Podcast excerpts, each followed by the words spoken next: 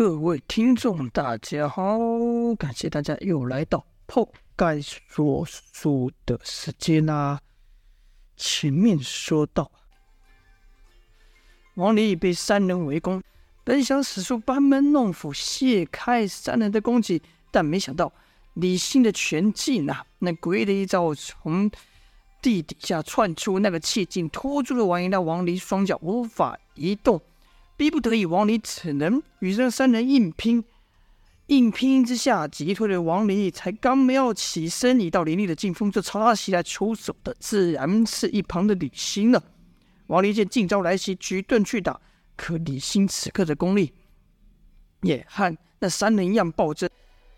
砰的一声响，王离居然被打得倒退两步啊！没等王离回去，又是一道临近的拳劲打来。王离赶忙使出墨守成规，想要挡住那拳劲，但是这拳劲比之前更加强大，更加厚重。砰的一下，王离直接被震退了数尺之远。王离心想：这人的招式明明和杨无惧的无形刀气类似，怎么我就挡不住呢？王离就觉得和这群人交手有许多地方甚是诡异，而李欣也知道。自己这暴涨的功力无法维持太久，必须最快的速度打倒王离。就听李欣喊道：“为了报仇，我们连命都不要了。而你们这些虚伪的家伙，为了一个博得好名声，居然帮助侵略我们家园的人，杀害我们亲人的人，你们都有罪，你们都是战犯。”你们都该死！说着，大喝一声，双掌朝地面打去，就看一道无形气劲从王离的脚下窜起。王离知道此招无法可挡啊，想要纵身避开，却发现内心一滞。原来是才李欣的两拳造成的伤势，比王离所想的还要严重啊！再看李欣，他正聚劲使出那招无法可挡，而且威力惊人的拳劲。也就在这时候，有两人攻来说道：“王大哥，我们来助理。来的人是童风和莫文呐。”李信见对方来了帮手，说道：“好啊，又来两个帮凶，你们我也一样不会放过。”就把原本要朝王离打下的拳劲朝童风打去。砰的一下，童风被震得飞，但另一边莫文的剑则继续刺向李信。李信有护手护体，自然不怕这些兵刃。直接出爪一下莫文的宝剑，就听“锵”的一声，李信的手虽然挡住了莫文的剑，可也就在这时候，李信觉得腰间一痛，居然受伤了。原来莫文的真剑，他的子母剑的母剑啊，被李信掐住之后，以极快的手法抽出了子剑真剑。所以在李信还没搞清楚状况的时候，莫文的真剑就刺中了李信了。李信怎么也没想到会被莫文给伤了，痛处使他更为疯狂。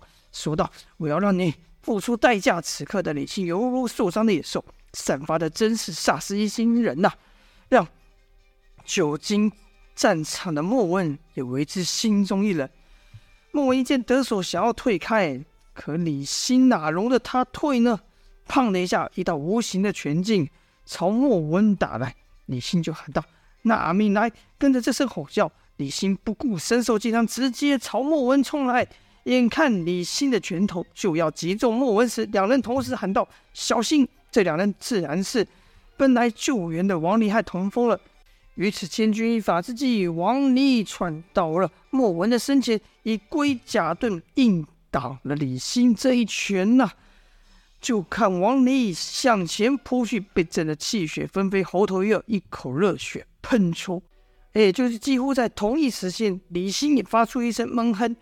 被打飞在地啊！打退李欣的自然是童风了，因为童风的内力超出李欣的预期，所以李欣原本只以为王离也是劲敌而已，没想到啊，他轻敌了童风，所以被童风给打退。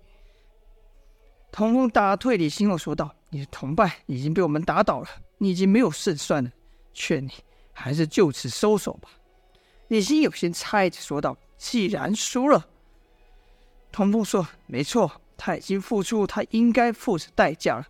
本以为李欣听到既然败了，战意会弱一些，可没想到，李欣却说道：‘好兄弟，你的仇就让我们来帮你报吧。”李信这话一说完，是才被王离震倒在地的三人又摇摇晃晃的站了起来，说道：“没错，既然兄弟的仇恨，就由我们替他报吧，饶不了你，饶不了你。穆家贼子都是为虎作伥、沽名钓誉之辈，我们不会输给你们的。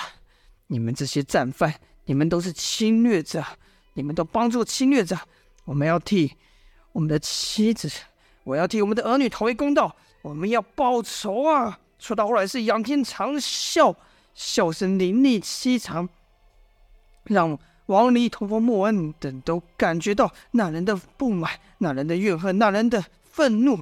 就看那些人挣扎着站起来模样，实是让人不忍呐、王离忍不住说道：“放弃吧，你们已经不行了。”可那人却吼道：“嗨，区区一条腿算什么？”这一条腿哪能和我们家人的性命相比？不过就一条腿而已。说完，那人居然一刀一刀刺向那被王离伤到的腿，强烈的痛楚令他忍不住吼叫出声。而后就看他居然站起来了，另外两人也是如此啊！王林没想到这人这些人如此疯狂，一时也惊了，说道：“你你你们你们，即便胜了以后，这身体也残废了，你们难道不知道吗？”就听一人惨笑道：“哼，我们苟延残喘到今日，就是为了报仇。为了报仇，这条命我都不要了，我还在乎这条腿吗？”李欣也说：“我们每天都活在噩梦之中，那天的画面，家人被辱的画面不断的重现，我们没有一天忘记的。我们恨当时我们没有力量，但现在不一样了，他给了我们的力量。”给了我们报仇的力量，我们的力量源自于我们所背负的痛楚。你们哪里会懂？你们哪有经历过？未等李希说完，莫文突然说道：“ 哼，我胡说，我也在战争中失去亲人，难道难道我就不痛吗？”李欣闻言说道：“那你应该了解我们的亲情，你不应该阻止我们。”就看莫文摇摇头说道：“逝者已矣，我们能做的。”只能阻止更多的悲剧发生。就算让你们报仇，你们的新人也回不来，只是制造像你们一样多的人而已。听完莫文的话，李欣惨叫了，惨笑了起身，然后说道：“逝者已矣，什么逝者已矣？你知道他们在我面前是怎么死的吗？你知道那些侵略者在我面前是怎么侮辱我的妻子？”我的子女吗？逝者已矣，好一句逝者已矣。他可是亲口对我说，让我保命，让我替他报仇，萨克死都没有瞑目啊！逝者已矣个屁！说到死，李欣双拳握着死紧，指甲都掐入了肉里，流出了血，但那血并没有往地上落，而是形成一股无形的气劲。包围在李欣的拳头上，李欣就看着那红色的拳头说道：“快了，快了，我快要能帮你报仇了。”说罢，李欣再一抬头，目光一变，变得如野兽一样，而后朝王离等人爆出一句呐喊，充满痛苦、充满怨恨的呐喊。那三人也如李欣一样，喊出他们心中的仇恨。